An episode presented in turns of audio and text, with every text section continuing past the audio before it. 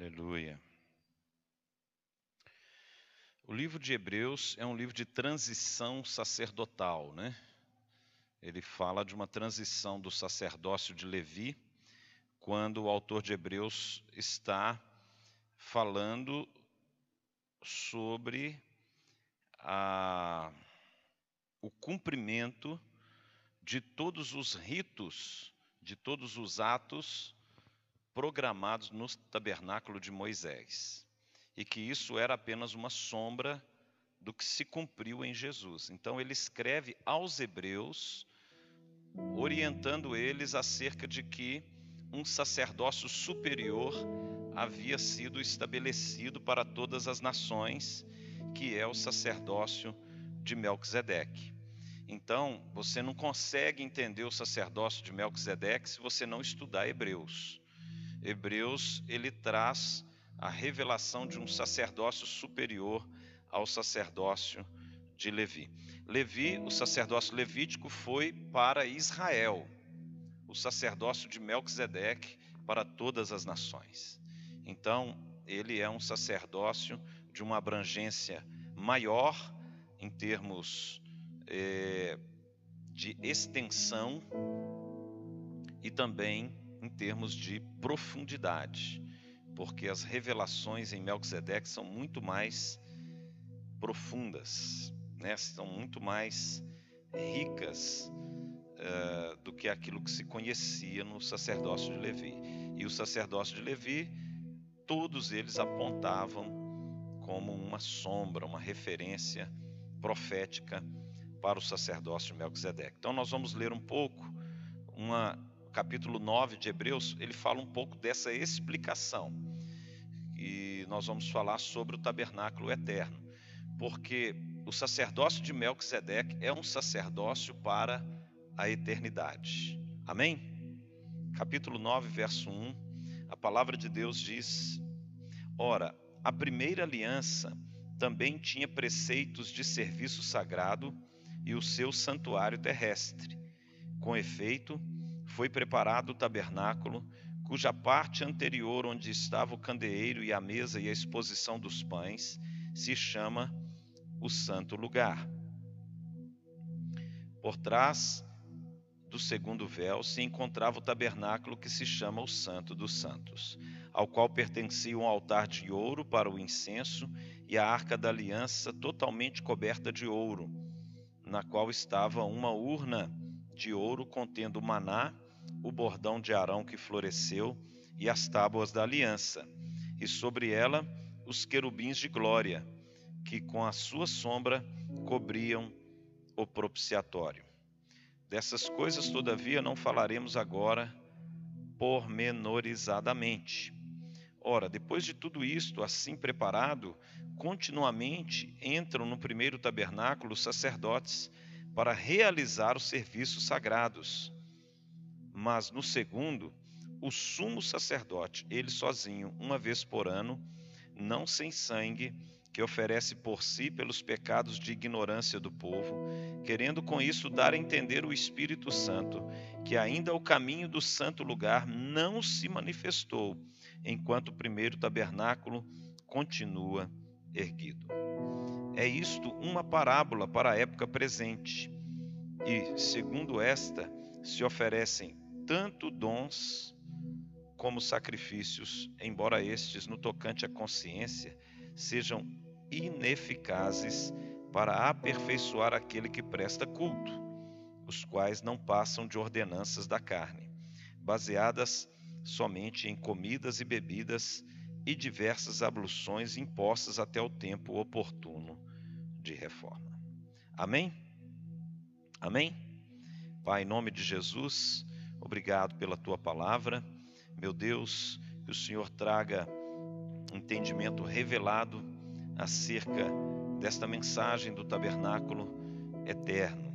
Que o Senhor possa ministrar o nosso coração e que toda a revelação desta palavra produza transformação em nossas vidas. Em nome de Jesus, nós te agradecemos. Amém. Podem assentar. Nós precisamos entender que o tabernáculo, ele é um caminho. O tabernáculo, ele é um caminho pelo qual espiritualmente nós estamos inseridos. O livro de Hebreus ele mostra isso, um caminho. Jesus fala: "Eu sou o caminho, a verdade e a vida. Ninguém vem ao Santo dos Santos, o Pai é Santo dos Santos, senão por mim." Então era um caminho que deveria ser percorrido, um caminho que fala da nossa trajetória espiritual, fala da nossa maneira de caminhar também espiritualmente. Um caminho que todos nós estamos inseridos e que é um caminho revelador. O tabernáculo, ele ele ele é, ele revela tudo o que nós vamos enfrentar nessa trajetória, o que você está enfrentando ou vai enfrentar ainda, se você não estiver passando por alguns aspectos que nós vamos citar nessa trajetória. Esse caminho, ele tem algumas etapas.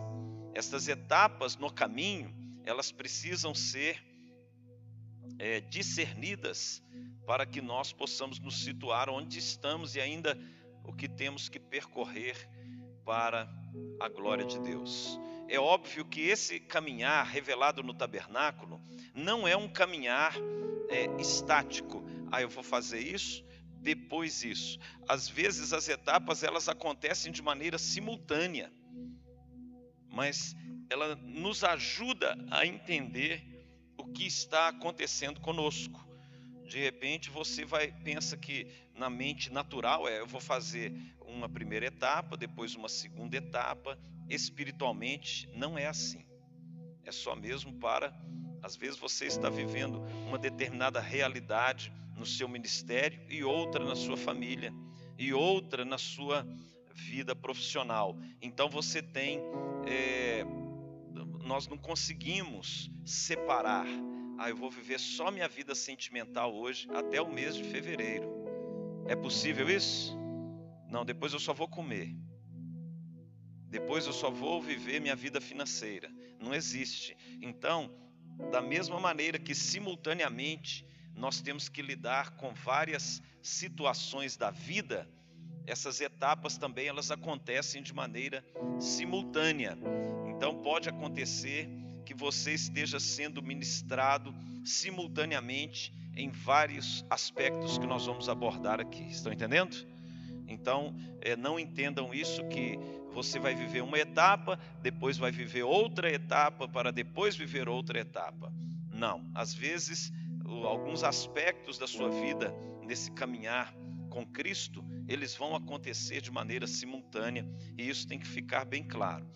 O que acontece é que o tabernáculo, ele, como foi dito aqui no, pelo autor de Hebreus, que no verso 9, Hebreus 9, verso 9, é isto uma parábola para a época presente. Né? Então, ela é uma parábola, é uma ilustração de algo que nós vivemos a nossa realidade. É uma ilustração para você compreender o que você está vivendo. Então o tabernáculo, ele é uma imagem profética que nos revela realidades práticas da nossa vida espiritual. Glória a Deus. Glória a Deus. A verdade é que quando Deus trouxe essa revelação do tabernáculo para Moisés, ele criou um ambiente do céu no meio do deserto. Ele criou um ambiente ali revelador das coisas espirituais no meio de um contexto completamente adverso. Então, quando Moisés edifica o tabernáculo, ele edifica um espaço de adoração para que os céus pudessem ser contemplados no meio do povo que estava peregrinando ali no deserto em direção à terra prometida. Isso também é uma parábola. O tabernáculo é uma figura do céu no meio da terra E outro aspecto também dessa parábola é que o tabernáculo ele era o centro do povo. Ele era armado exatamente no meio do acampamento. Porque as coisas do céu têm que estar no centro da nossa vida. Amém? Só que não são todas as pessoas que entendem isso. E muitas vezes elas acabam tratando as coisas espirituais de maneira periférica, de maneira secundária. Quando ah, ela coloca muitas vezes o casamento em primeiro lugar, a família em primeiro lugar, coloca às vezes o dinheiro em primeiro lugar, o ministério em primeiro lugar, e não coloca Deus em primeiro lugar e a sua vontade em primeiro lugar. Quando Jesus falou assim: buscai primeiramente o reino dos céus e a sua justiça ele estava declarando assim: buscai primeiramente o governo do céu sobre a sua vida, o governo de Deus, da vontade de Deus sobre a sua vida, acima da sua própria vontade. Ele estava declarando que era para colocarmos no centro da nossa vida as coisas espirituais. Então, o tabernáculo ele é uma ilustração do reino dos céus, da igreja, de Jesus. O tabernáculo é uma ilustração da caminhada cristã. O tabernáculo ele é tão rico em suas comparações que nós poderíamos passar talvez aqui anos e anos estudando só o tabernáculo, de tantas revelações que existem e elas são cada vez mais é, ilimitadas. Desde a sua construção, o ritual da construção, eles começavam a construir o tabernáculo do Santo dos Santos para fora. Isso mostra como deve ser a edificação da vida de uma pessoa. Primeiro, você constrói o lugar da habitação de Deus. Então, todas estas ilustrações, elas revelam algo da vontade de Deus para o homem. A maneira como ele era construído, os materiais, as, as, cortinas, as camadas das cortinas, os pregos, as argolas, a prata, o ouro, o bronze, o linho fino, as tintas que cobri, que, que é a pintura do interior do tabernáculo, os anjos que eram desenhados ali, os sacrifícios, o ritual, as vestes dos sacerdotes as palavras que eram ministradas, a forma de entrada do povo dentro do tabernáculo, como os sacrifícios eram feitos, tudo isso são ilustrações, uma linguagem do céu para a terra, demonstrando o desejo de Deus de que o homem pudesse compreender que existem várias maneiras de você adorar o Senhor. Amém? Muitas vezes nós relacionamos adoração somente com música, com dança, com expressões da arte. Mas não é verdade. Claro que a adoração também é feita através da música, da dança, do teatro. A adoração, ela tem várias maneiras de serem expressas a Deus. E isso é uma, uma, uma riqueza enorme que o tabernáculo ele nos proporciona em termos de conhecimento do relacionamento do homem com Deus. Por que, que Deus estabeleceu um tabernáculo? Por que, que era importante a questão do tabernáculo? O tabernáculo ele foi estabelecido como uma revelação dos céus, mas tudo em virtude do pecado do homem. O pecado, depois da queda do homem, ele assume o papel central na trajetória do homem um altar foi edificado por causa do pecado. Então teria que ter sacrifício substitutivo. O pecado, ele trouxe a necessidade do sacerdócio. Por causa do pecado, tinha que haver um sacerdócio para que houvesse uma restauração da comunhão do homem com Deus. Então o sacerdócio foi estabelecido em virtude da necessidade do homem ter um relacionamento com Deus. Se você pega aí as diversas religiões do mundo, as mais é, diversas religiões orientais, africanas, todas elas tem um aspecto interessante: o sacrifício. Todas as religiões têm uma relação com o sacrifício. Todas as religiões, por quê? Porque o desejo do homem de se relacionar com Deus já está implícito dentro do seu espírito.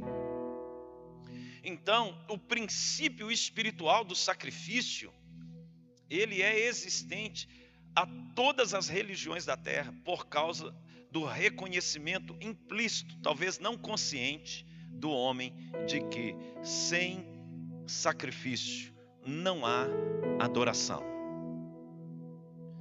Então, o pecado, ele exige um sacrifício.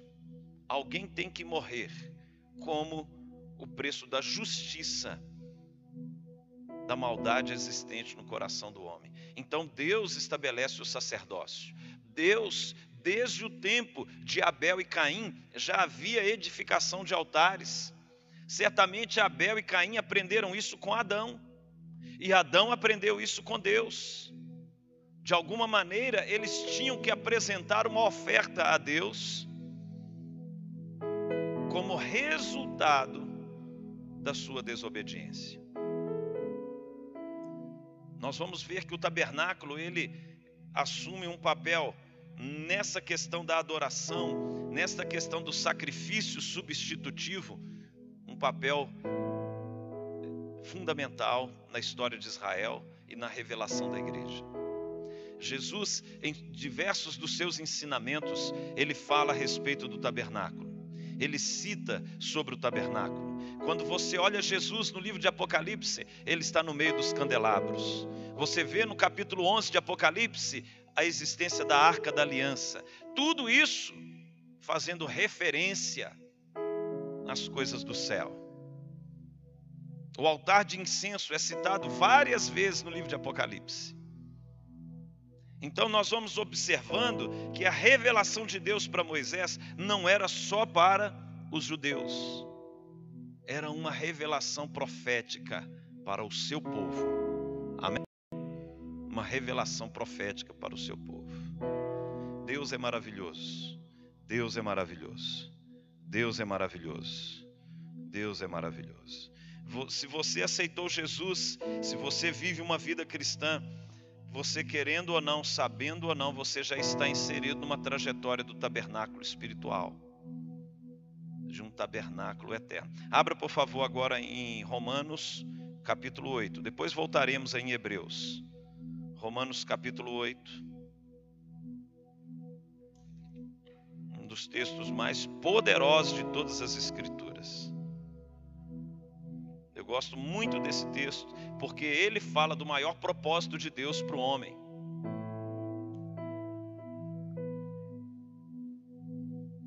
Verso 29, versos 29 e 30 porquanto aos que de antemão conheceu, também os predestinou para serem conformes à imagem de seu filho, a fim de que ele seja o primogênito entre muitos irmãos. Primeiro aspecto aqui fundamental é que Deus nos predestinou para sermos conforme à imagem de Jesus. Então esse é o nosso chamado mais uma vez nós falamos que as pessoas confundem chamado com vocação. Qual que é seu chamado? Não, meu chamado é para as nações. Isso não é chamado. O seu chamado é ser conforme a imagem de Jesus Cristo. Esse é o chamado de Deus para o homem. O seu chamado é se relacionar e ser transformado por Ele na imagem de Cristo, de você ser cheio do Espírito Santo, de você ser transformado em todas as áreas da sua vida, para que a imagem de Jesus seja vista pelo Pai dentro do seu coração. O que o Pai enxerga em você não é você, ele enxerga Jesus em você. O que o Pai ama em você não é o que você tem, é o que você tem de Jesus na sua vida. Então, quanto mais da vida de Cristo está dentro de você, mais a atenção dos olhos de Deus você vai atrair. Então, nosso chamado é sermos conforme a imagem e semelhança do nosso Senhor. É isso que Romanos 8, 29 está dizendo. ele estabeleceu essa visão de sermos conformes à imagem de seu filho. Agora o verso 30, ele traz uma revelação do tabernáculo como sendo esse processo de transformação à imagem de Jesus. E aos que predestinou, a esses também chamou. E aos que chamou, esse também justificou. Então veja bem, primeiro ele nós somos chamados. Agora como o, o chamado está é uma referência ao átrio, é uma referência ao chamado para sermos a imagem de Jesus. O nosso chamado é a renúncia, é a obra da cruz, é o sacrifício do nosso velho homem. O primeiro chamado que o homem recebe é para crucificar a sua carne, tomar a sua cruz. Então, o chamado é para que eu possa renunciar à minha vida para que eu possa renunciar o que eu tenho, o que eu sou, os meus sonhos, projetos. O meu chamado agora é abrir mão de tudo que eu tenho para me tornar a imagem e semelhança do Filho de Deus. Esse é o nosso chamado. O chamado, primeiramente, ele chamou. Por isso que o átrio, a primeira etapa do tabernáculo, ele está relacionado ao processo de morte. O primeiro elemento do átrio, o primeiro, perdão, o primeiro utensílio que você se encontra quando você entra pelas portas do átrio é o altar de holocausto. A primeira experiência que você tem no, no tabernáculo é com a morte. A primeira experiência que você precisa ter, e repito, essas coisas vão acontecendo simultaneamente, mas dentro da figura ilustrativa do tabernáculo, a primeira experiência que você vai ter é com o altar de holocausto, é com o sacrifício, por causa do pecado. Então, quando você vê Jesus vindo na terra e antes dele cumprir o seu ministério, Deus envia João Batista pregando a mensagem do tabernáculo. A primeira mensagem que foi anunciada para a manifestação do Filho de Deus era arrependimento. Era para quê? Para as pessoas entrarem no tabernáculo espiritual. Era para que elas pudessem renunciar às suas próprias vidas para serem transformadas à imagem do Filho de Deus. Era isso que Paulo ele havia entendido. E ele está explicando o tabernáculo. Olha, esses que ele chamou, ele chamou para quê? Para a cruz. O seu chamado não é um chamado para as nações, um chamado para pregar bonito, para cantar bonito. O seu chamado é para a morte. O seu chamado é para a renúncia. O seu chamado é para que você possa abrir mão de tudo. Esse é o chamado de Deus e continua ecoando nos céus esse chamado. O chamado que Deus tem para o homem é: abra mão da sua vida para receber a vida do meu filho. Porque se você não morrer, não tem como ele viver em você. Paulo entendeu isso e disse: Logo já não sou eu quem vive, mas Cristo vive em mim. E esse viver que agora tenho na carne, eu vivo pela fé no Filho de Deus, que me amou e a si mesmo se entregou por mim. Então, quando Paulo está falando, olha, esses que foram predestinados, o predestinado aqui é que ele estabeleceu antes um destino para aqueles que forem, que responderem a esse chamado. O chamado é: eu chamo você para a cruz. Jesus, quando ele disse assim: Toma sua cruz e venham após mim. Esse foi o chamado. O chamado do livro de perdão, o chamado do altar de holocausto, desse utensílio, é um chamado de arrependimento, renúncia, é um chamado de você pedir perdão a Deus e perdoar as pessoas. O chamado, o primeiro chamado que Deus faz na vida do homem é um chamado para perda. Por isso que a experiência com o perdão, ela é algo muito poderosa dentro do plano de Deus. Deus ele não admite pessoas que não perdoam, porque primeiramente ele teve que perdoá-las. Primeiramente quem perdeu foi Deus. Ele perdeu o seu próprio filho na cruz por amor a nós. Por isso, uma pessoa que não perdoa, ela não, ela não está inserida dentro do plano de Deus. Já que você não perdoa, eu também não te perdoo, porque isso é algo injusto aos olhos de Deus. Você foi perdoado de uma dívida muito maior e você não consegue perdoar. Então, quando nós somos chamados para a caminhada cristã, para dentro do tabernáculo, essa primeira experiência com o altar de holocausto, ela é muito poderosa. É a experiência do arrependimento, é a experiência da confissão de pecados, é a experiência da renúncia do velho homem, é a experiência que vai trazer uma, uma, uma atitude em relação ao nosso passado de repulsa, de rejeição daquilo que vivemos no passado. Paulo explica isso também em Efésios capítulo 2, quando ele diz que nós estávamos mortos em nossos delitos e pecados, e Deus nos chamou quando nós estávamos mortos em nossos delitos e pecados, e Ele vos deu vida. Ele queria nos dar uma nova vida. Para recebermos a nova vida, primeiramente temos que renunciar à vida mundana a vida sem Deus. Quantos estão entendendo? Então, essa primeira experiência com o chamado é a primeira experiência com a cruz. Depois, quando você passa dessa experiência do arrependimento, a experiência da renúncia, a experiência do perdão, toda essa experiência ali no altar de holocausto, você começa agora a ser trabalhado para ser transformado transformado à imagem do Filho de Deus. A bacia de bronze, ela fala de uma purificação da mente, de uma purificação do coração, o lavar regenerador, o lavar do nosso interior. A bacia, ela fala de uma purificação e ao mesmo tempo ela fala também de uma nova mentalidade, um novo ensino a Bíblia também, a palavra de Deus, ela é tida como água viva. É tão interessante que é, Salomão, quando ele construiu o templo, ele já não chama mais de uma bacia, agora é um mar. O sacerdócio em Melquisedeque não é uma bacia onde um sacerdote vai lá e lava as mãos e os pés. Agora, no templo, no santuário eterno, você mergulha, você pula para dentro do mar de bronze. Não é uma bacia de bronze.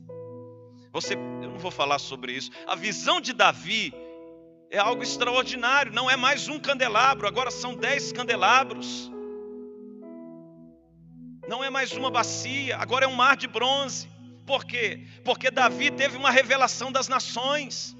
Quando ele fala de dez candelabros, ele fala de setenta lâmpadas. E quando Jesus envia, ele envia os setenta porque nós temos 70 tipos e etnias de nações, porque Melquisedeque é um sacerdócio para as nações. E por isso que em Melquisedeque você não encontra mais um sacerdócio para Israel, é para as nações, são as 70 lâmpadas. Vocês são a luz do mundo. Aleluia. Irmãos, Deus é maravilhoso. Agora ele chama o sacerdote para mergulhar na bacia de bronze, a bacia da purificação, a bacia da mudança de mentalidade, a bacia do aprendizado de uma nova maneira de viver. A bacia de bronze fala agora: olha, você havia aprendido tudo errado no mundo, você aprendeu a viver errado, os valores que você tem são errados, tudo que você tem não pode permanecer dentro da minha presença. Agora eu quero eh, que você mergulhe dentro de uma nova maneira de viver, uma nova maneira de pensar. Agora vai ser ativado no seu espírito uma dependência sobrenatural de Deus. Bacia de bronze fala da palavra, e a palavra produz fé. E essa fé, essa preparação na bacia de bronze, aleluia. Que fala também de uma preparação para uma nova dimensão. O sacerdote tinha que ser purificado, lavado, para entrar numa nova dimensão do espírito. Ele precisava renunciar à sua velha identidade e ele precisava aprender uma nova mentalidade. Preste atenção nisso. Você não vai entrar numa nova dimensão em Deus com uma mentalidade do passado. Você não vai para o santo lugar se você ainda está vivendo com a mentalidade de átrio. A bacia era também um estágio de preparação para uma nova etapa na vida do sacerdote. Quantos podem dizer amém?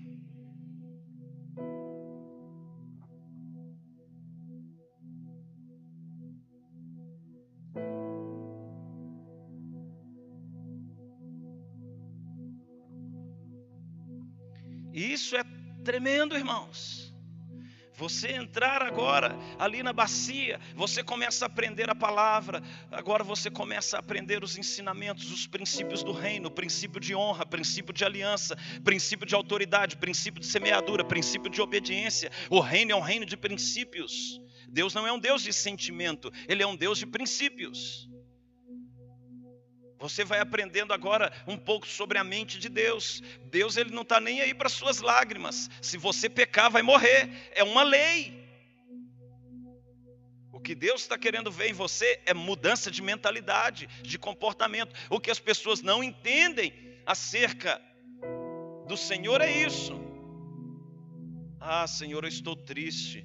Meu filho, olha, eu já te dei meu espírito, que é o espírito da alegria, vinho novo, eu já te dei os, os anjos do céu, eu já te dei a, a, minha palavra, já te dei meu filho, já te dei o sangue, já te dei todas as coisas. Você está triste porque você não crê na minha palavra. Então, se você não crê, você não vai desfrutar daquilo que eu providenciei para você. Você está triste por causa da sua incredulidade, não é porque por causa das, da minha intervenção na sua vida. Então, a bacia de bronze fala de uma nova mentalidade, uma mentalidade de fé, porque ela tira a mentalidade de escravo, a mentalidade do Egito, a mentalidade de depender de Faraó, para nós passarmos a uma nova dependência, a vivermos em uma linguagem diferente, a experimentarmos o sobrenatural de Deus.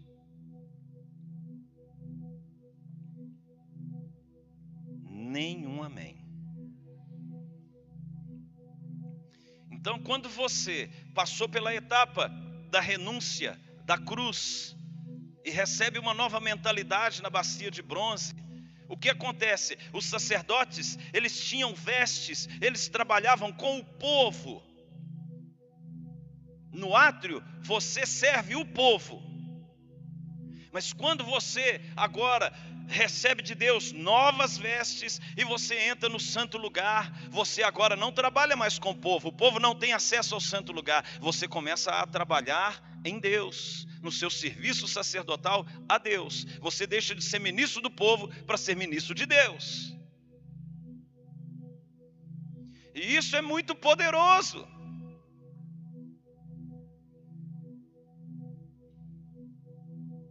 Agora, com novas vestes, fala também de uma nova identidade, de uma nova dimensão nas regiões celestiais. Não quer dizer que você deixa de servir o povo. Repito, essas coisas elas vão acontecendo de maneira simultânea. Você continua servindo o povo, mas você não serve só o povo. Estão entendendo? Você serve também a Deus. Você começa agora a entrar nas dimensões do relacionamento com Deus você começa a entrar em um lugar no mundo espiritual, onde Jesus te chama para a mesa dos pães. E ele diz: Eu sou o pão da vida. Aquele que de mim se alimenta, por mim viverá. Aí Jesus começa a abrir o livro. E ele começa a trazer as revelações dos céus. Agora eu vou trazer um pão que você não conhece. O meu pão é fazer a vontade daquele que me enviou. O meu pão, olha só, os discípulos estavam preocupados com ele, se ele estava com fome mas o que alimentava Jesus. Agora você entra numa dimensão de um relacionamento na mesa, de uma comunhão na mesa, de que o que vai te alimentar é fazer a vontade de Deus. Você só vai encontrar alegria nesse lugar, em fazer a vontade de Deus. Você só encontra fortalecimento. O que que o pão faz? O pão ele traz saúde, o pão ele traz força. O pão ele renova. O pão ele traz sustentação, suprimento. Então você entra no santo lugar para sentar à mesa dos pães, ali você é alimentado, ali você é fortalecido, ali você é preparado. E é interessante que a mesa dos pães no santo lugar, ela tinha doze, doze pães, representando um pão para cada tribo. E esse pão, ele era organizado de três montes de quatro pães. E é interessante que os três montes representam Abraão, Isaac e Jacó. E quando Jesus foi sentar na mesa ali em Melquisedeque, no, ali quando ele sentou com os doze discípulos, ele toma o pão do meio, o pão de Isaac, e ele fala: Isso é o meu corpo, que é dado por vocês. É o pão de Isaac, o filho de Abraão, a figura de Jesus, que foi o pão para alimentar os filhos de Deus. Ele parte o pão e diz: Isto é o meu corpo. Porque a santa ceia é da ordem de Melquisedeque. Então a mesa dos pães, ele fala de um alimento que vem do próprio Filho de Deus. Isaac foi partido no dia da Santa Ceia. Aleluia, aleluia. Isso aí você vai ter que estudar a história de Abraão e Isaac para você entender a questão do sacrifício ali no Monte Moriá. Quando ele fala assim, Abraão diz: Deus proverá para si o cordeiro. Era uma figura profética no tabernáculo.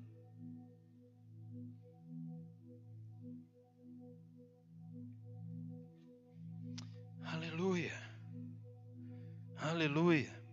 Então, na mesa dos pães, nós temos essa comunhão, esse alimento. Na mesa dos pães, nós temos essa intimidade. Na mesa dos pães, nós temos o alimento pelo sacrifício do Filho de Deus. Na mesa dos pães, nós encontramos fortalecimento para a nossa caminhada. Na mesa dos pães, vem revelação, vem entendimento, vem a capacitação de você se tornar pão. Isto é o meu corpo quando Jesus disse isso, Paulo traz essa revelação. Ele diz que o corpo de Cristo é a igreja. Quando o pão é partido, Jesus estava dizendo: assim como eu estou sendo partido na cruz, vocês também se tornarão um alimento para as nações. Vocês são o corpo de Cristo. E se a igreja é o corpo de Cristo, a igreja é o pão. Quantos estão entendendo?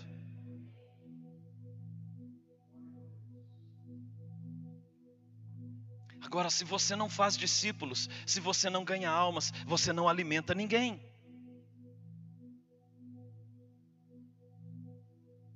Será que você é um pão que as pessoas podem comer e encontrar vida?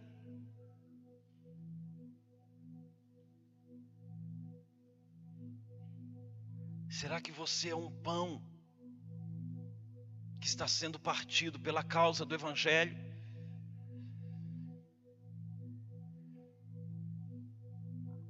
mesa dos pães, ela traz uma revelação profunda acerca da obra de Jesus e acerca da igreja. Aleluia. Aleluia. Aleluia. Dentro do santo lugar, sobre os pães também havia o azeite. Aleluia. Aleluia. Aleluia. Você vai, vai receber de Deus a unção para se tornar alimento. Aleluia. Aleluia. Aleluia. Aleluia. Aleluia. O sacerdote estava no santo lugar, ele estava ali servindo, ele estava trabalhando, ele estava ali debaixo de um manto, de uma veste, de uma unção, para poder ministrar ao coração de Deus, para poder servir, para alimentar outros sacerdotes. É interessante que a mesa dos pães era para alimentar os sacerdotes, não era para alimentar o povo. Jesus, ele fez discípulos, não foi da multidão, ele fez doze discípulos. Ele alimentou os sacerdotes, que alimentou outros sacerdotes, que alimentou outros sacerdotes. Você às vezes fica perdendo tempo com o povo, fica perdendo tempo com quem não quer compromisso com Deus. Nosso papel é pregar o evangelho, porque a gente não sabe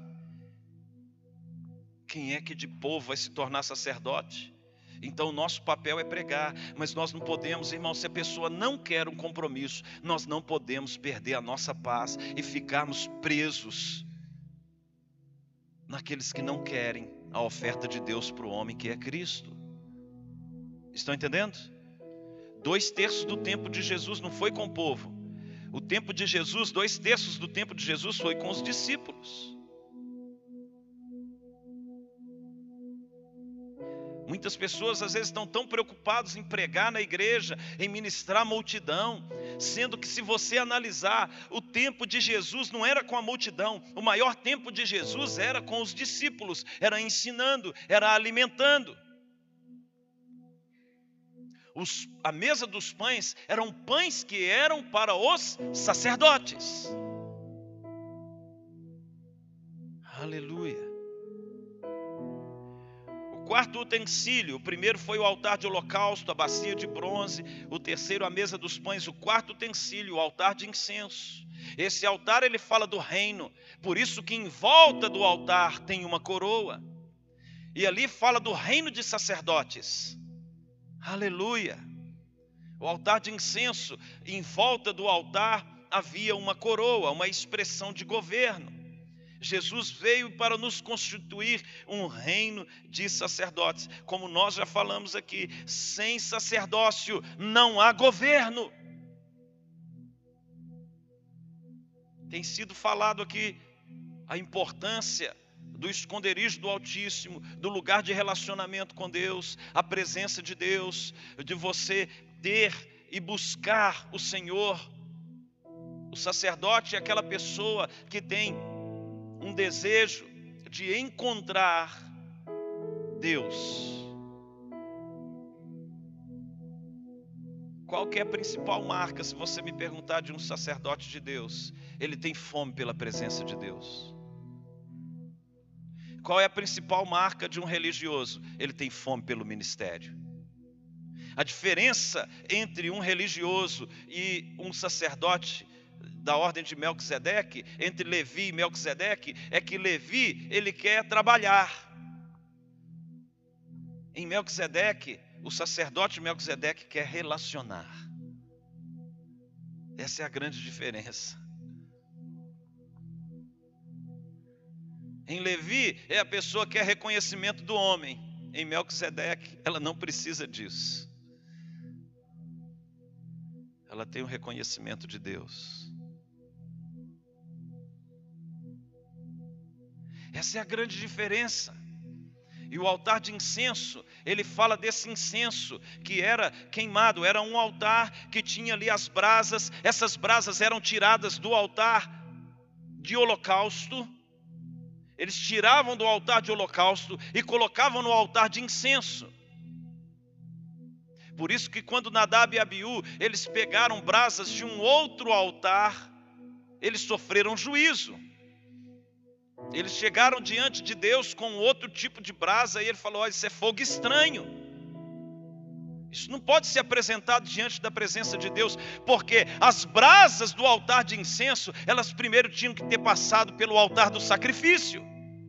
Pessoas que querem servir a Deus apresentar brasas sem sacrifício. Isso é fogo estranho.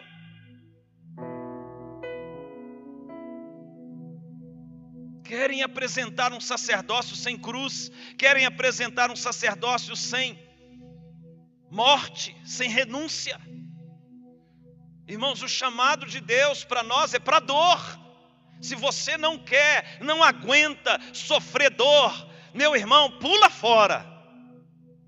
É melhor, eu penso sempre isso. Eu prefiro sofrer dor aqui agora, nessa dimensão, do que depois. Essa ideia de que você vem para Jesus, que os seus problemas serão resolvidos, isso é um tipo de fogo estranho. É coisa que não permanece. Por isso nós temos uma dimensão enorme de pessoas desviadas porque elas não suportam a cruz.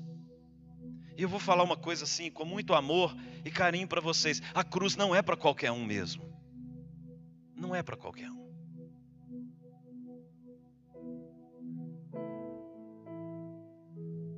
Se você não quer sofredor, você não vai dar conta de permanecer. Porque o processo da dor é o processo do aperfeiçoamento de Deus na vida daqueles que querem ser transformados à imagem de Cristo. Vai doer, irmãos. Vai doer. Paulo usa essa ilustração da mulher quando está para dar a luz. Vai doer muito para dar a luz, mas depois, quando pega o bebê, ela já até esquece da dor que ela passou. Paulo usa essa ilustração. É Jesus sendo gerado. Aleluia. Aleluia. Nós não podemos apresentar fogo estranho no altar de incenso. Nós temos que tirar fogo que vem do sacrifício, da renúncia, da perseverança. Pessoas que vão perseverar quando todo mundo vai estar buzinando as vozes do além falando na sua cabeça, desista, desista Desista, essa vida aí não é para você, essa vida aí você poderia viver muito melhor. Jesus sofreu esse tipo de pressão pelo próprio Satanás. Você poderia estar vivendo outra vida. Desista, abra mão disso.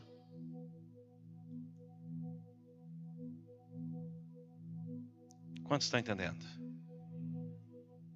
E se você nunca escutou essa voz, eu fico preocupado com você.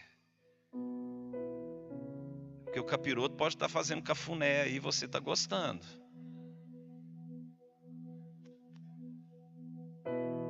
Dia que você ouvir a voz falando no seu, na sua mente, desista. É porque você está indo no caminho certo. O diabo não vai atacar pessoas que já estão no caminho dele. Ele vai atacar pessoas que estão se tornando uma ameaça. Os maiores ataques do diabo é na mente. Então o altar de incenso fala de desse de você ter oração com lágrimas, intercessão com lágrimas, com sacrifício. O altar de incenso também fala dessa daquilo que vai sair da sua vida como perfume agradável a Deus. Fala do seu testemunho de vida. O incenso é uma referência a testemunho. Nós temos o bom perfume de Cristo. Então a nossa vida vai produzir uma atmosfera, é a atmosfera, o ambiente, o perfume que a nossa própria vida está produzindo no nossa caminhada, no nosso relacionamento com Deus.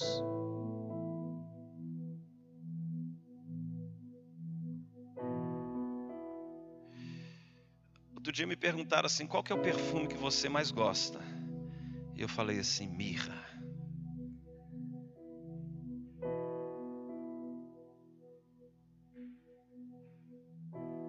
Queriam me dar um presente no final do ano, um perfume. E eu falei: me dê mirra. Porque mirra é um guento para morto.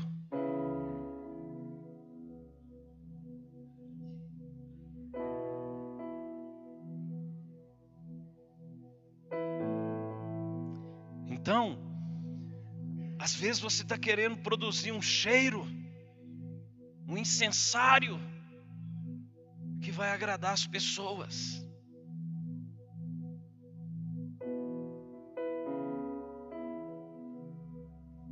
Paulo ele fala sobre a entrada triunfante, que assim como a entrada triunfal quando nós estamos em Cristo, eles iam levando um incenso à frente dos guerreiros que voltavam da guerra.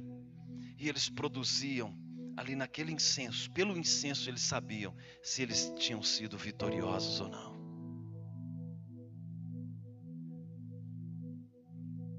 Você tem que ter o cheiro da morte para o mundo, mas produzir um incenso de vida no Santo dos Santos.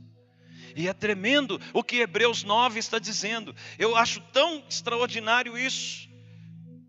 Vamos voltar lá para Hebreus, nós vamos voltar em Romanos também, segura aí.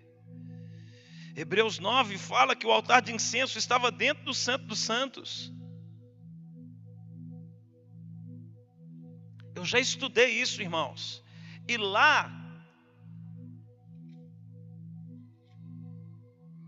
em Êxodo, se você pega do capítulo 25 até o 40, quando ele fala do tabernáculo, você não vê falando que o altar de incenso está dentro do Santo dos Santos. Mas o autor de Hebreus fala isso. E eu, eu já perguntei ao Senhor, por que isso? E eu fui estudar alguns textos da tradição judaica. Eles falam que o sumo sacerdote ele entrava uma vez por ano no Santo dos Santos.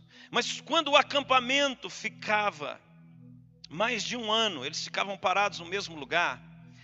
Eles iam, os sacerdotes iam queimando incenso. Todo o tempo, todos os dias, eles queimavam incenso. Aquele incenso entrava para dentro do Santo dos Santos. Agora você imagina, havia um peso de glória, aquela fumaça que fala do Santo dos Santos, era a fumaça do incenso. Preste atenção nisso. Eles iam queimando incenso durante todo o ano. Acendia lá as brasas, e depois eles pegavam, era um pó o incenso, e eles julgavam aquele pó com aquelas especiarias, eram cinco especiarias que fala dos cinco ministérios. Aí ele jogava o pó na brasa e ali subia uma fumaça. Como o altar de incenso ficava no meio do tabernáculo, essa fumaça entrava para o Santo dos Santos. Agora você imagina um ano os caras queimando incenso ali. Um ano. Aí depois de um ano, chegava o sumo sacerdote e entrava. Você pode imaginar Meu Deus. O peso que era. Preste atenção nisso. A sua vida de oração, ela prepara o ambiente para você se encontrar com Deus. Por isso que quem não ora, quem não adora, quem não jejua, pouca revelação de Jesus. Porque não o conhece. Você, quando entra no Santo dos Santos, não tinha o cheiro da terra.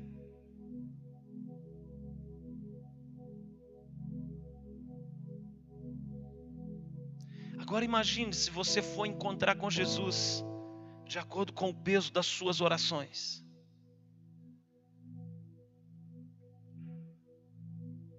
Do seu sacrifício, dos seus jejuns, das suas ofertas, dos seus dízimos, da sua adoração. O, qual é a atmosfera que o seu sacerdócio produz nas regiões celestiais?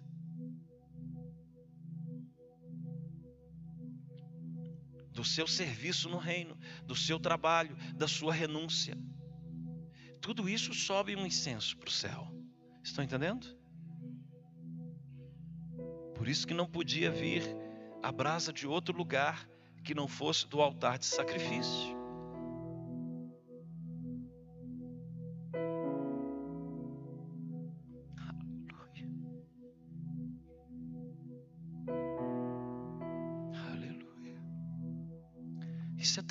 Irmãos.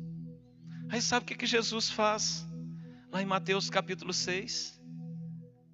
Ele fala assim: Ok, vocês querem relacionar comigo? Vamos lá em Mateus. Não, é, não, você vai lembrar do texto. Mateus 6, 6. Sabe o que, que vocês devem fazer? Entra no quarto, fecha a porta e produz incenso. O quarto é um tipo do Santo dos Santos, porque é um lugar de intimidade. E se você não entra no quarto, se você não tem um lugar para produzir incenso, para criar uma atmosfera, ele não vem. Aí você vai estudar sobre a atmosfera, sobre o ambiente que atrai o noivo. Você vai para o livro de Cantares. Ok, o livro de Cantares? É, o que, que tem no livro de Cantares? O Santo dos Santos. Como assim? Lá fala do jardim. O jardim produz uma atmosfera. O jardim exala um perfume. É o noivo e a noiva. Jesus fala do quarto, Salomão fala do jardim, Moisés fala do Santo dos Santos. É tudo a mesma coisa.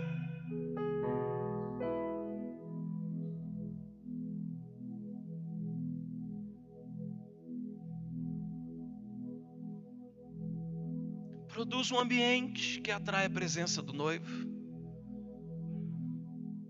Amada minha, noiva minha.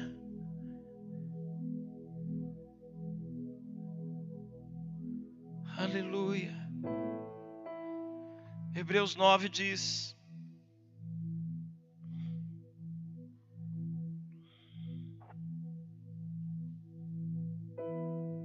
Verso 4. Verso 3: Por trás do segundo véu se encontrava o tabernáculo, que se chama o Santo dos Santos, a qual pertencia um altar de ouro para um incenso e a arca da aliança, totalmente coberta de ouro. Aqui ele fala que o altar de ouro estava dentro do Santo dos Santos. Irmãos, é a única referência em toda a Bíblia que fala isso.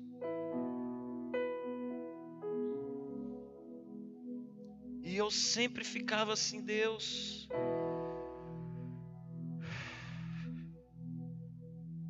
Sabe o que o Senhor me falou uma vez?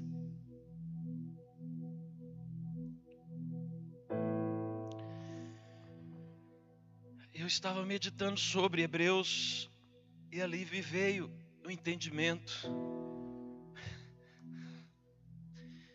que Deus trouxe o altar para dentro do Santo dos Santos para que o sacerdote entrasse junto. Tamanho é o desejo de Deus de se relacionar.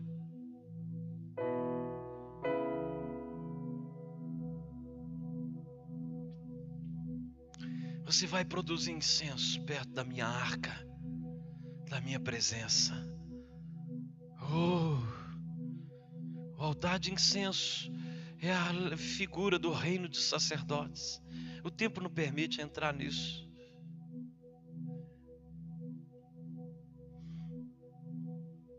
Aleluia. O incenso, o testemunho, a oração, a atmosfera. Você já pegou uma pessoa que tem uma atmosfera do céu? Você vai conversar com uma pessoa que tem uma atmosfera do céu, você percebe pela linguagem. Ela fala de Bíblia, ela está o tempo todo falando do que Deus disse para ela, do que ela entendeu nas Escrituras. Uma pessoa que tem, que ela está exalando o incenso do céu, ela fala das coisas do céu, porque ela é de lá. Quem é da terra fala das coisas da terra, porque a boca fala do que o coração está cheio. Se o céu está no seu coração, você não vai ficar preso a esse mundo aqui. Você vai falar do céu.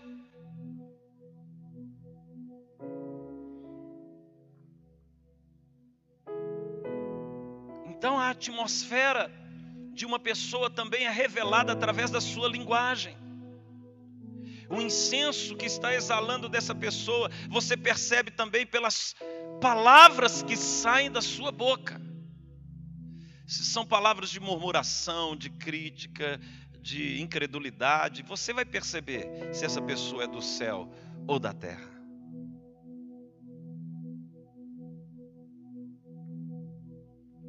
Aleluia. O altar de incenso fala de relacionamento. Estão entendendo? Assim como Jesus trouxe uma revelação da identidade dos sacerdotes. Ele fala lá, por exemplo, Jesus, ele fala a parábola dos servos. Ali ele está relacionando com falando de pessoas que se relacionam na dimensão do átrio, servos. Eles têm que sacrificar o tempo todo, eles têm que trabalhar o tempo todo. Mas no santo lugar, aí ele vira para os discípulos e fala assim: Não, já não vos chamo de servos, agora eu vos chamo de amigos. Irmãos, há três categorias de pessoas no céu: servos, e amigos e filhos. Em Melquisedeque, você alcança, deu-lhes o poder de serem feitos filhos de Deus. Mas na dimensão do amigo, é um relacionamento de amizade, de confidências. Nós somos servos de Deus, amém? Mas não somos só servos. Nós somos amigos. Jesus é meu amigo.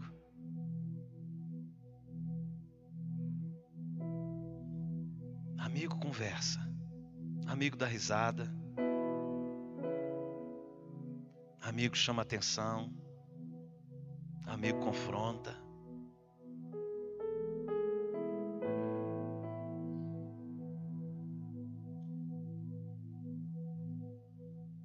amigo, o que é seu é dele, presta roupa, carro. Meu amigo.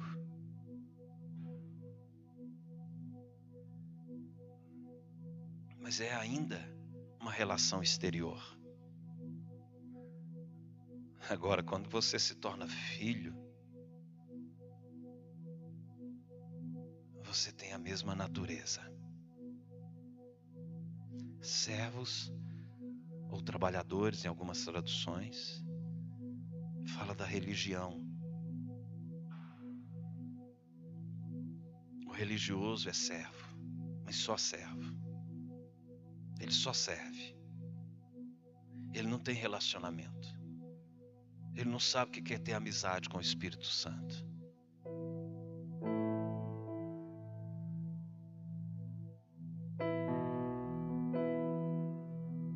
sabe o que é conversar com Deus, nunca conversou com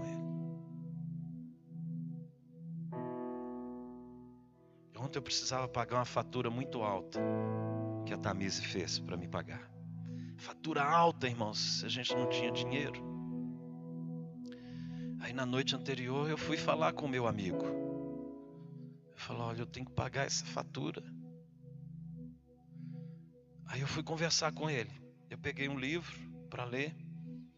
Filipenses 4,19 no livro. Diz que Deus supriria cada uma das minhas necessidades, em Sua riqueza em glória, supriria cada uma das suas necessidades em Cristo Jesus. E eu dormi com aquela palavra, descansei. Aí ontem, o dia de pagar a fatura, eu pedi ele uma palavra. Uma irmã lá da Bahia me manda um versículo. Filipenses 4,19.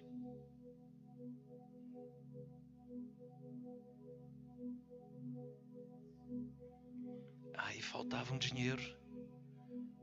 Aí eu recebo uma oferta no valor do dinheiro que faltava.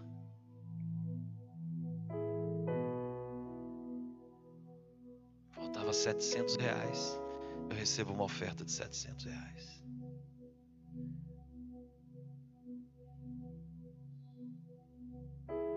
Com um amigo fala. Amigo cuida. O amigo pega do dinheiro dele, paga a conta. Mas se você não é amigo, você se sente solitário, sozinho, com medo. Estão entendendo? Nós não podemos ser só servos. Nós somos também amigos.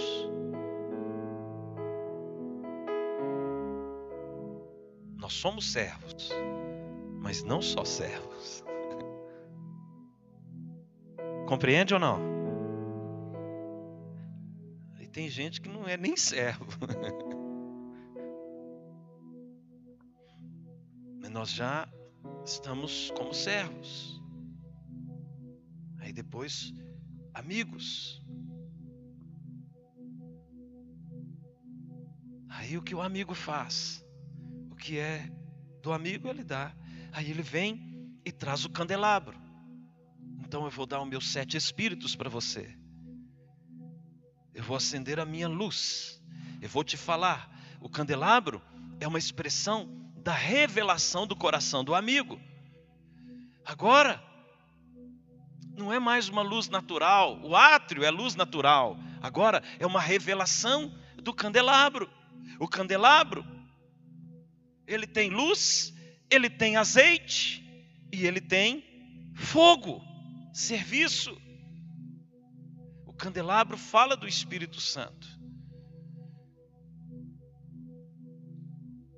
Aí agora o amigo começa a revelar os seus o seu coração. Os sete Espíritos de Deus.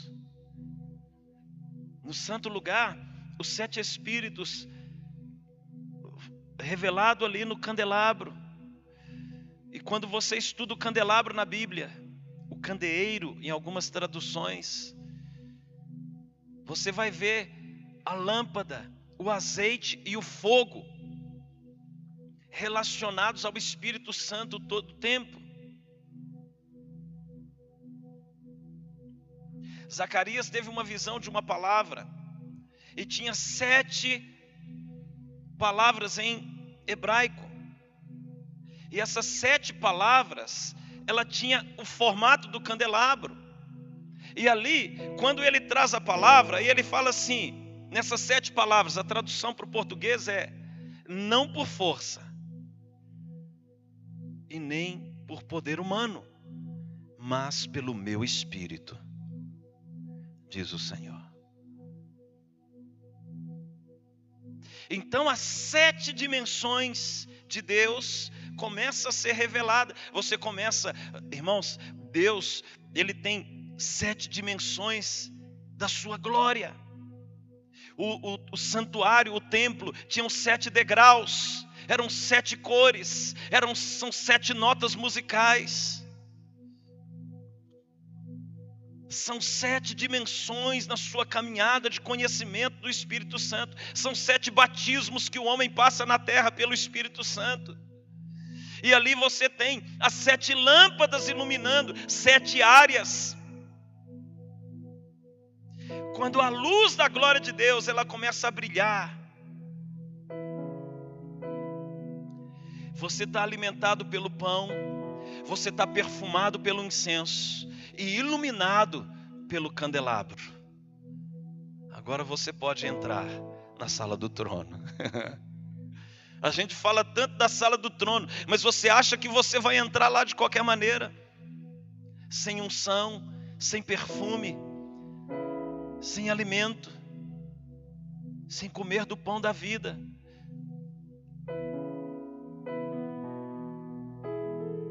Aleluia.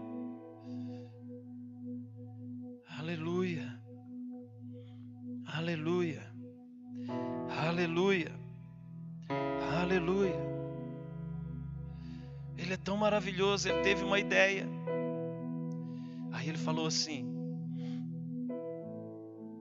Bom, eles não sabem se relacionar comigo, mas eles são meus amigos. Então eu vou dar a eles algo para ajudá-los a se relacionar comigo. Eu vou colocar o meu espírito dentro deles. Eu vou tirar o coração de pedra, colocar um coração de carne. Eles vão se tornar mais sensíveis à minha voz. E ali eu vou colocar o meu espírito, colocarei o meu espírito dentro de vós. E agora eu vou ensinar eles a ativar o meu espírito dentro do espírito deles. Na hora que eu batizar eles no meu espírito, eles vão orar em outras línguas. E quando eles começarem a orar em outras línguas, o meu espírito no espírito deles, eu vou transferir da minha vida para a vida deles. Porque eles não sabem orar, eles não sabem pedir. Então, eu mesmo vou orar neles, pedindo para mim mesmo, para que a minha vida seja derramada neles, para que eles possam fazer, através de mim, a minha vontade.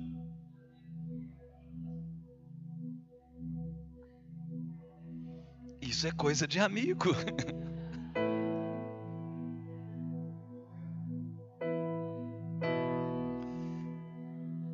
Isso é coisa de amigo. Aquelas surpresas que o amigo faz. Ok, você é meu amigo. Você aceitou o meu sacrifício na cruz. Então eu vou colocar em você o meu espírito. E como eu sou seu amigo, eu mesmo vou orar em você. Agora, você vai ter que crer. Porque se você não orar em línguas, pela fé,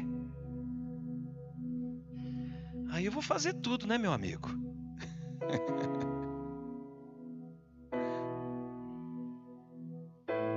então, na medida que você começa a orar em línguas, o candelabro começa a ser aceso. Aleluia. E Deus começa a desenrolar o desenho dele para a sua vida. Ele começa a trazer a vontade do céu para dentro do seu espírito. E você vai orando em línguas, você vai se enchendo, você vai jejuando, você vai orando em português, você vai se enchendo da presença do Espírito. E o candelabro, ele começa, irmãos, o candelabro, ele tem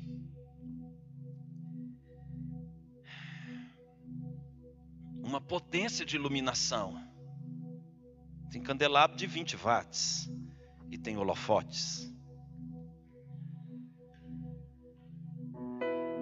Tem candelabro de farol baixo e tem uns de farol alto. E tem uns que tem farol de milha. E outros põem farol até em cima do carro. Então você começa a se encher do espírito para quê? Para ter luz. Aleluia. E os sete espíritos estão relacionados à luz, por isso é uma referência ao candelabro. É entendimento. A palavra entendimento significa iluminado, o espírito de entendimento. A palavra ignorante significa em trevas, é o oposto. Paulo escreve com respeito aos dons espirituais: não quero, porventura, que vocês sejam ignorantes. E ele fala sobre o Espírito Santo. Para você se mover pelo Espírito Santo, você precisa de iluminação, de luz, esclarecimento. A luz de Deus brilhando para você compreender a vontade de Deus para sua vida, para compreender as decisões que você tem que tomar, para compreender as Escrituras, para quando Deus falar, você precisa de luz para entender a palavra. A oração em línguas, ela traz iluminação. Quantos estão entendendo? Então, para a ativação do candelabro no seu espírito, para a ativação do poder do Espírito Santo, dos dons do Espírito Santo, ore em línguas. É o único dom do Espírito que o homem tem controle. Deus falou o seguinte: Eu vou te dar um dom para que você possa exercitá-lo. E através do dom da oração em línguas, vai haver ativação nos outros dons. E os dons que serão ativados no seu espírito, de acordo com a sua vocação, é através da oração em línguas. Aleluia. Terceira e última dimensão do tabernáculo, Santo dos Santos. Agora volte lá para Romanos capítulo 8.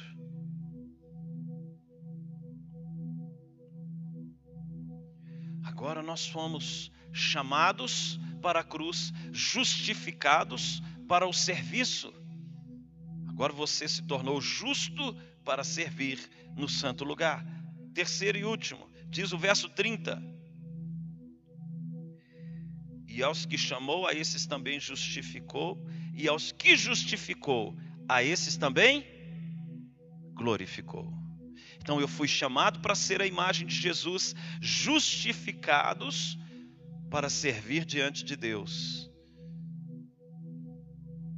E agora eu sou glorificado. A glória fala da manifestação da natureza do Pai.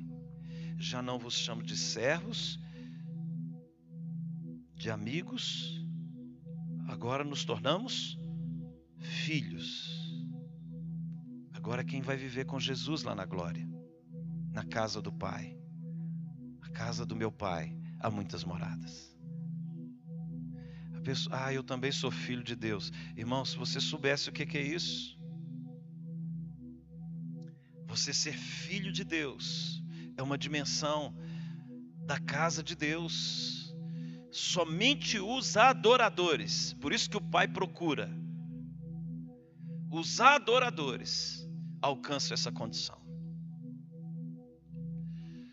Os adoradores. Os adoradores, eles têm algumas características peculiares. Além de tudo que nós falamos, ele renuncia à sua própria vida, ele serve. Mas uma coisa muito forte na vida de um adorador é o amor. Você percebe um filho de Deus pelo amor que ele tem pelas coisas de Deus, pelas outras pessoas, por aquilo que ele faz. Nós entramos no Santo dos Santos quando a nossa natureza, ela começa a se tornar a natureza de Deus. Quando a gente faz as coisas não com uma mentalidade de escravo, eu vou fazer isso por causa disso. Não, você, eu vou fazer isso porque eu amo fazer isso. Eu preciso fazer isso, não é por causa da tarefa, por, por causa de mim. Essa é a minha natureza. Eu não vou fazer isso por causa do pastor, por causa do fulano, para que alguém possa ver. É, sou eu. Eu sou assim. Eu amo fazer para Deus, servir os irmãos. O amor, ele vai revelar o tipo de vida que você tem. Se a vida de Deus está operando em você, tudo que você fizer vai ser com amor.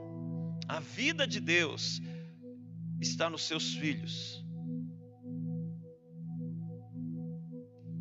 Aleluia. Ontem eu estava conversando com o Rafa, a gente falando né, sobre o Judá que nasceu, e ele me contando, apóstolo, que engraçado, cara.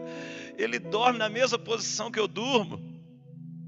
O cara nunca me viu, mas é seu filho, ele tem sua vida nele. Vocês já viram Israel andando?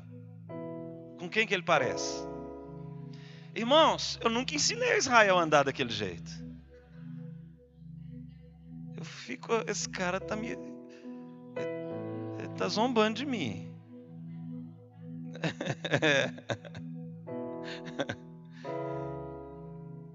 um filho tem a vida do pai. Estão entendendo? Não é algo que ele faz. O Israel não precisa fazer nada. Ele é meu filho. Então, quando você alcança essa condição, não é pelas coisas que você faz. Outro ponto que um filho tem em relação na relação com o pai. Primeiro, ele revela o amor. Segundo, ele revela a obediência. A identidade de um filho é pela obediência. Quantos filhos já perderam herança, perderam até a casa, porque são filhos rebeldes, afrontam, desonram, matam, destroem. Estão entendendo? para a vida de Jesus. A honra que Jesus dava ao Pai. Eu não faço nada por mim mesmo. O que eu faço eu vejo meu Pai fazer. A minha vontade é fazer o que agrada meu Pai.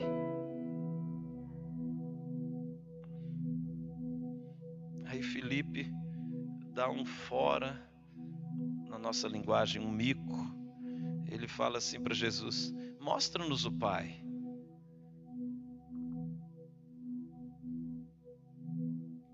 Quem vê a mim vê o Pai. Será que você não entendeu isso, Felipe? Que o Pai está em mim, que eu estou nele, que tudo que eu faço é para agradar Ele. E o nível de obediência de Jesus, Paulo fala que foi, ele foi obediente até a morte e morte de cruz. Aí o que que o pai fez? Irmãos, a base de tudo dentro da casa do pai é obediência. E o pai o exaltou sobremaneira. Você obedece, mas é Deus que te promove. O que, que um pai faz com o filho? O pai promove o filho. E o que, que o filho faz com o pai? O filho honra o pai.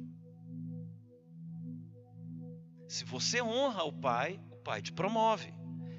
Se você obedece a Deus, o que que Deus entregou para Jesus? Deu-lhe um nome que está acima de todo nome. Foi o Pai que fez isso. Glória a Deus. Glória a Deus. Glória a Deus. No Santo dos Santos você tem a arca. Então, para eu obedecer, eu preciso ter, primeiro, a palavra. Por isso, os mandamentos estão dentro da arca. A palavra que vai me conduzir à obediência. Segundo, se eu sou filho, meu pai também ele vai cuidar de mim, vai ter provisão, maná do céu. Aleluia. Amém. Se eu tenho a provisão de Deus, não vai faltar. Há de suprir cada uma das vossas necessidades em Cristo Jesus. Filipenses 4:19. A provisão do céu, ela chega.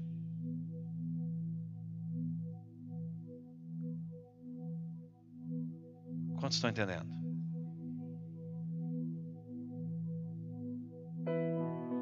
Glória a Deus.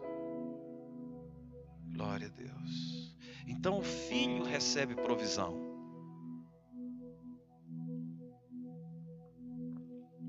Terceiro, o que tem dentro da arca? A vara de Arão. A vara de Arão fala muitas coisas ela fala de um sacerdócio aprovado, ela fala de ressurreição, porque foi a vara que floresceu. Ela fala também de acesso. O filho tem acesso. Se você tem acesso, vai haver frutificação na sua vida. Aleluia. Vai haver relacionamento com o Pai. Nisto é glorificado meu Pai, em que deis muito fruto. João 15, verso 8.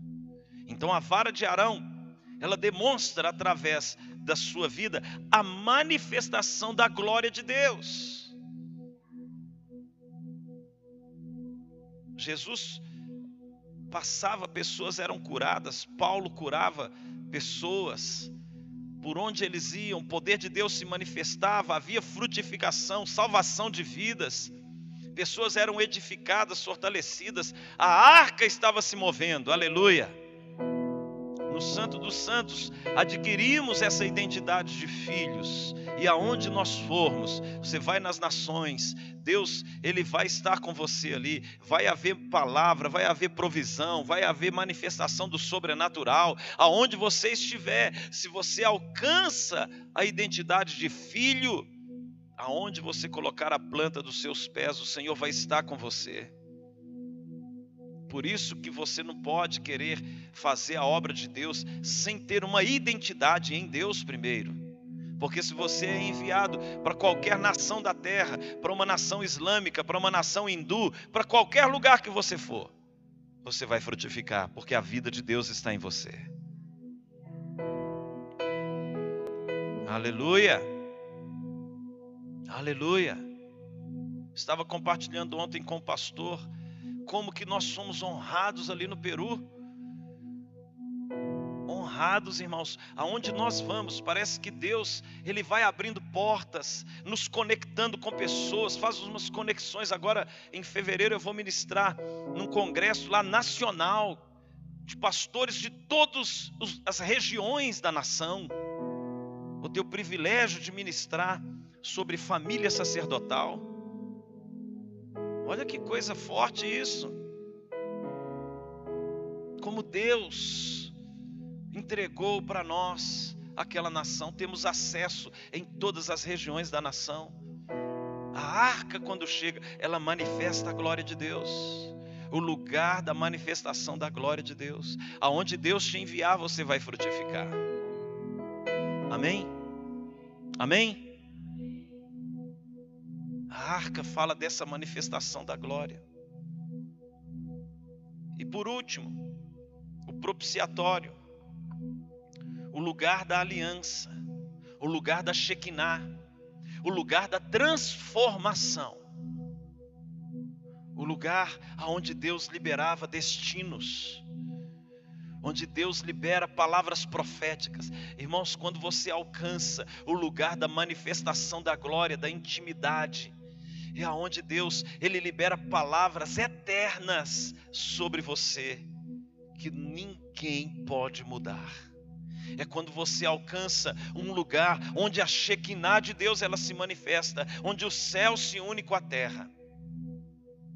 O propiciatório, uma bandeja de ouro puro, onde estão os dois querubins. E é o lugar onde Deus falava com o sumo sacerdote. O lugar onde Deus liberava destinos para Israel e aonde ele libera destino para as nossas vidas o propiciatório. Essa caminhada no tabernáculo eterno, irmãos. Você alcançar essa condição. A Shekinah é aonde Deus, quando você alcança uma comunhão tão grande com Deus, que Ele libera vida, que Ele abre os portais. Algo sobrenatural, onde o sobrenatural, a transformação da glória. Você entra lá, você sai de lá grávido de vários projetos, de vários sonhos, dos segredos do coração de Deus. Aleluia. Palavra Shekinah vem de Michikan, que é um radical do hebraico, que fala coabitação. É a mesma expressão da relação sexual. A Shekinah, ela tem a mesma expressão do orgasmo. Quando um homem ou uma mulher se unem numa relação íntima, a relação torna-se tão intensa. Deus, quando criou o orgasmo, ele, ele fez algo assim muito poderoso para expressar a relação dele com o homem. Aleluia. E quando a intimidade da relação do homem com a mulher produz o esperma e aquele esperma ele alcança o óvulo da mulher, a, uni, a unidade do sangue que está no esperma. O esperma é puramente sangue do homem, com o óvulo da mulher, que também é sangue. Quando o sangue do homem se une com o sangue da mulher, uma nova vida é gerada. A aliança que produz vida. A aliança que gera vida. E quando você está em aliança com Deus, muitas pessoas serão salvas, vai produzir vida no céu, vai produzir salvação, vai produzir salvação de muitas vidas. Muitos filhos serão gerados por causa da sua intimidade com Deus. Aleluia! Este cálice é a nova aliança no meu sangue.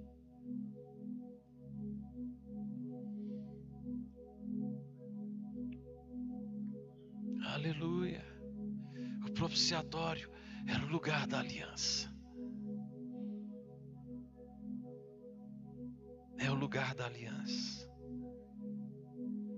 Aliança com Deus. A igreja não entende muita coisa sobre aliança. Nossa cultura não é de aliança, infelizmente.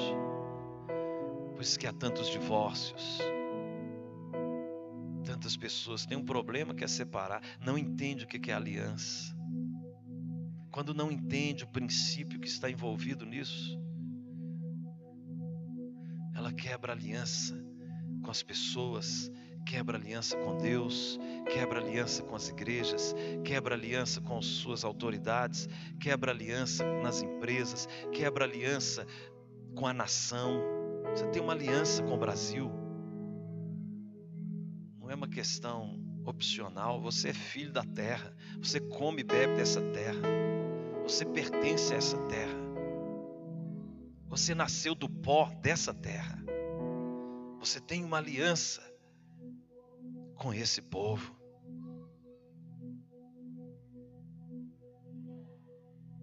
Aleluia. Você falar que não ama o Brasil, você está dizendo que não ama você mesmo.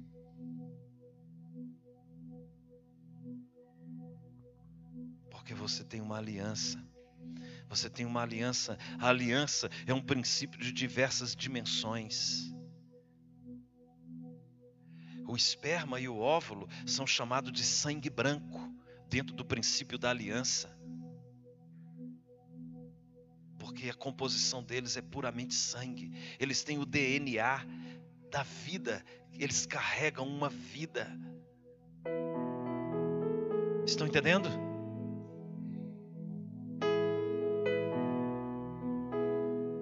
Que, o sangue de Jesus é tão poderoso?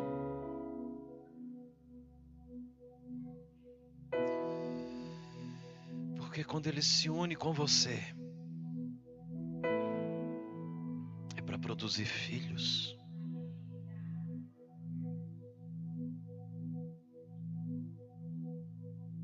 Abra sua Bíblia em Apocalipse 11.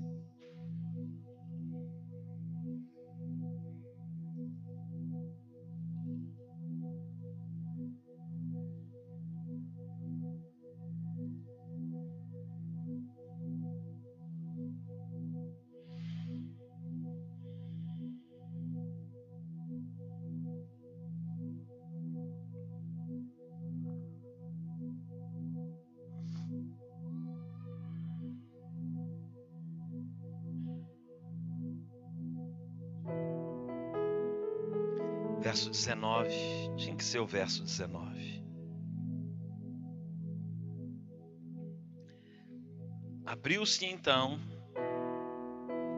o santuário de Deus que se acha no céu. E foi vista a arca da aliança no seu santuário. Amém? Amém?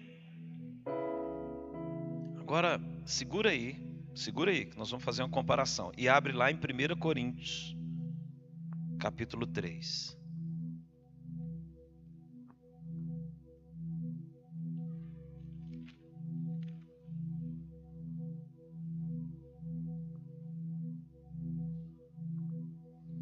Verso 16.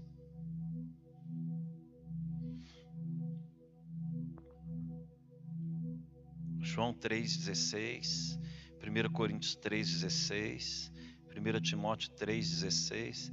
Tem um mistério no 3,16, não sei se é porque 3 mais 16 é 19. Tem alguma coisa aí. Olha para você ver aqui, 1 Coríntios 3,16. Não sabeis que sois santuário de Deus? Aleluia. Amém? E que o Espírito de Deus habita em vós. Amém? Agora abre lá em Apocalipse 11, 19. Não sabeis que sois santuário de Deus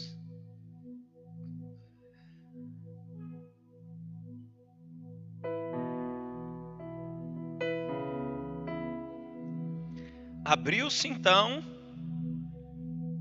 o santuário de Deus, que se acha no céu, não é o da terra. E o que, que foi visto? E foi vista a arca da aliança no seu santuário. E sobrevieram relâmpagos vozes, trovões, terremoto e grande saraivada. Aleluia.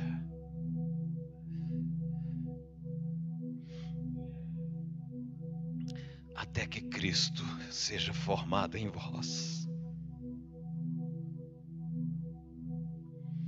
Até que Cristo, a arca da aliança, esteja dentro de vocês. Cristo em vós, a esperança da glória.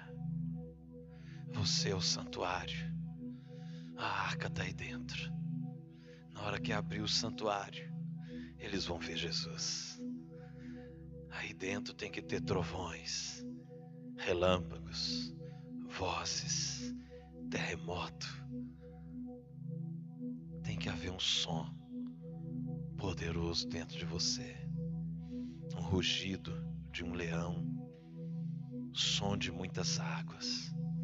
Tem que ter um barulho do céu dentro de nós, que não vai se calar. Que não vai se calar. Feche os seus olhos. Você é o tabernáculo. Você é o tabernáculo. Aleluia. Aleluia. Aleluia. Quando a glória transformadora, Shekinah de Deus vier sobre nós, o poder do sobrenatural, os milagres, o que Jesus viveu na terra, era arca se movendo passava, tudo era transformado.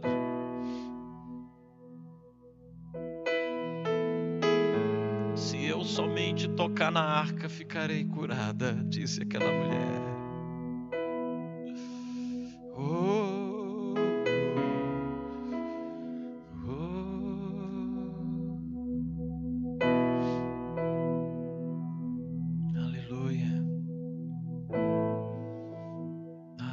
está aí dentro, irmãos.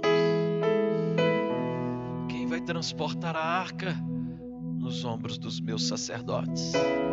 Só eles podem tocar na arca.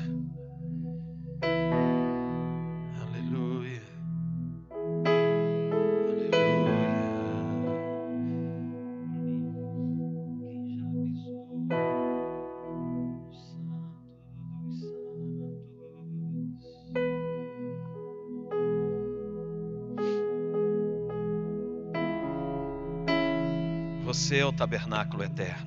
Aleluia.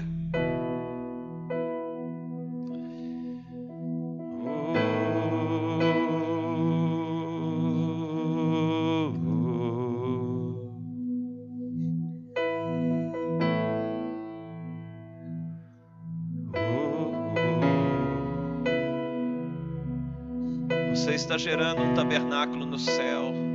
Você está sendo edificado, construído santuário do Deus vivente para que a arca esteja dentro. Você é o tabernáculo de Deus para que a arca, onde a glória de Deus vai se manifestar. Oh, oh, oh.